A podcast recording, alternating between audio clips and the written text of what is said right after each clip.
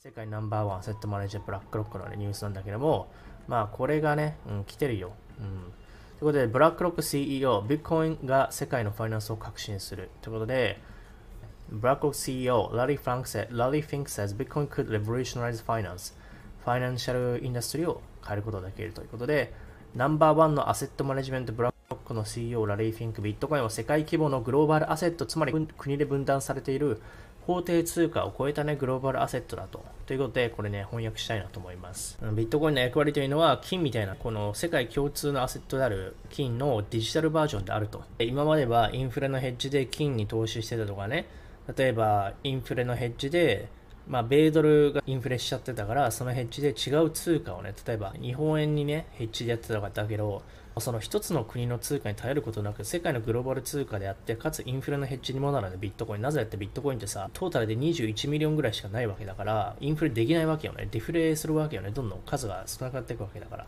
一方で、法定通貨の米ドルとかユーロとか日本のね、円ってのは、スリスリスリスリ吸っちゃって、どんどん株を増やしちゃうと、株がさ、大流としちゃうっていうのと一緒でね。1株あたりの株価が下がっちゃうのと一緒で、紙幣スリスリしちゃうと紙幣の、ね、価値が下がってインフレするのと一緒で、それじゃなくてもビットコインね、ヘッジでいいよね。ということで、デジタルゴールドであるということで、ね、これはね、まあ、世界ナンバーワンのラスボスが言ってることに対してさ、あのビットコインなんて詐欺だって言ってる人いるかもしれないけども、アップルの iPhone だってさ、一番最初に出して7年だっけ？失敗するとか言われてたんだよね。iPad も失敗するって言われてたんだよね。テスラの電気自動車って2008年、リーマンの時ね、破産しかけてて、マイクロソフトの社長の、まあ、創設者のビル・ゲイツは、テスラは成功しないって言われてたんだよね。うん。それと一緒で、懐疑的な人はいるわけよ。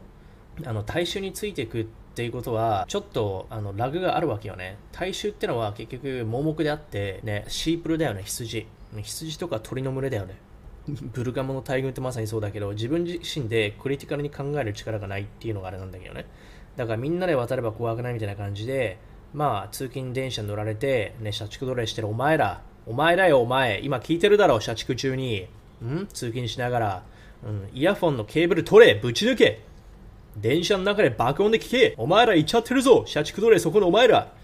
ゴリの YouTube チャンネル登録しろ。31歳でゴリしたファイヤーだ。登録して明日にも辞表届け出せ出すなよ だから、ブルーピル社畜奴隷とかっていう人、大大群っていうのは結局、大体ね、間違ってることが多いんだよね。特にイノベーションとかね、革命革新っていうのは、アップルのスティーブ・ジョブもそうだし、イロン・マスクもそうだし、まあ、ホリエモンとかもそうだけどね、あの新しいことをするっていうのは、大衆と逆をいかないといけない。だビットコインっていうのは、多分大衆っていうのはまだわかんないかもしれないけど、そういう人たちは気にしなくていいんだよ。なぜって、アーリーアダプターになるためには、ね、やっぱり大衆がついてこない時がアーリーアダプターだからね。うん、だからみんながあまり注目しない時に、でもビットコインね、投資とかそういうのを動画を見てる皆さんであれば、もうビットコインはね、来るってのは分かってると思うんだよね。他の YouTube チャンネルみんな見てるだろうん、それで見てて大体分かるよね。ブラックロック云々の話もさ、大体き他のチャンネルの紹介してると思うんだよ。だから投資界ではビットコインってのはもう揺るぎない価値だよね。米ドルとかそういう問題じゃなくて。ということで、まあそれが来てるって話ね。ということでこれ。is um, it is it, it, it's digitizing gold in many ways. It's ということでビットコインはアセットであるってブラックロックが発言しちゃってるからね。今までアセットではなかったんだよね。イーサリームアセットではないと思うんだよね。なぜかって、まずセキュリティ云々の話があるし、ね、オルトコインだってアセットではないわけよね。起爆爆竹みたいな投機だと思うんだよ。ただビットコインってのは投機か投資かっていうと投資であるっていうふうに世界ナンバーワンのアセットマネジメントのね社長が言ってるわけよ。ということで、まあ、完全にこれはビットコインね、ファンダメンタル的にはもう爆買いでしかないんじゃないかなっていうのは思いますよ。ゴリだって。それはね、アマチュア投資家のゴリがね、ラスボスにね、ついていかないわけないでしょ。ということで、ビットコインスポット ETF の再申請ラッシュっていうことで、まあ、all the spot Bitcoin ETF filings have been resubmitted. だから SEC がこれ不十分だよねって言ってた surveillance partner の話ね。あれをやった後にもう一回 submit したってことで、まあ、 filing date、ね、これいろいろあるんだけどさ、アークインベストが一番最初なんだよね。一番最初にビットコイン ETF 出したのが、スポットで申請したのが、2021年の6月、おととしか、アークインベスト。で、iShare Bitcoin Trust。これブラックロックがやってんだね、iShare って。うん。で、まあその他、ね、Wisdom Tree とか Invesco、Fidelity、Valkyrie、フィデリティもでかいよね。Wise Origin Bitcoin Trust。これ名前なんかいろいろ面白いね。Wise Origin とか言ってるけどね。で、ファイリングデートが2021年に出したみたいなんだけども、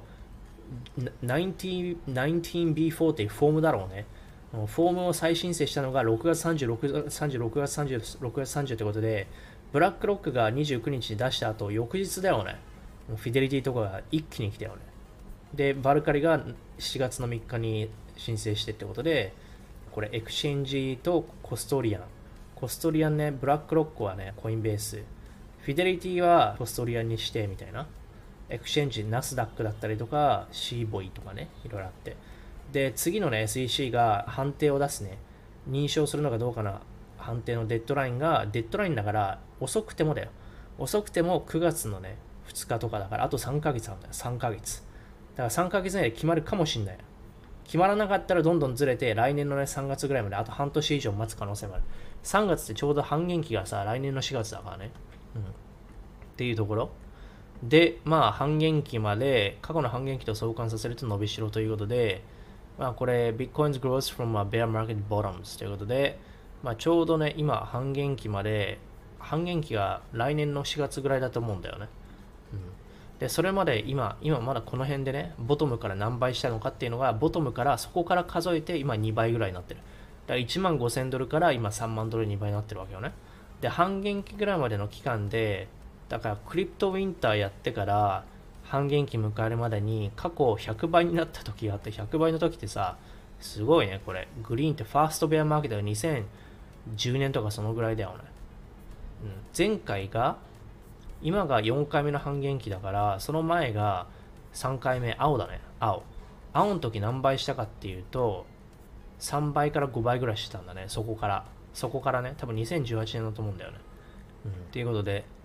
まあまあまあ、今見てみると、そこから半減期までで、ね、100倍とか10倍とか5倍とかしてて、今まだ2倍だから伸びしろあるんじゃない？みたいな、そういうね、相関の仕方。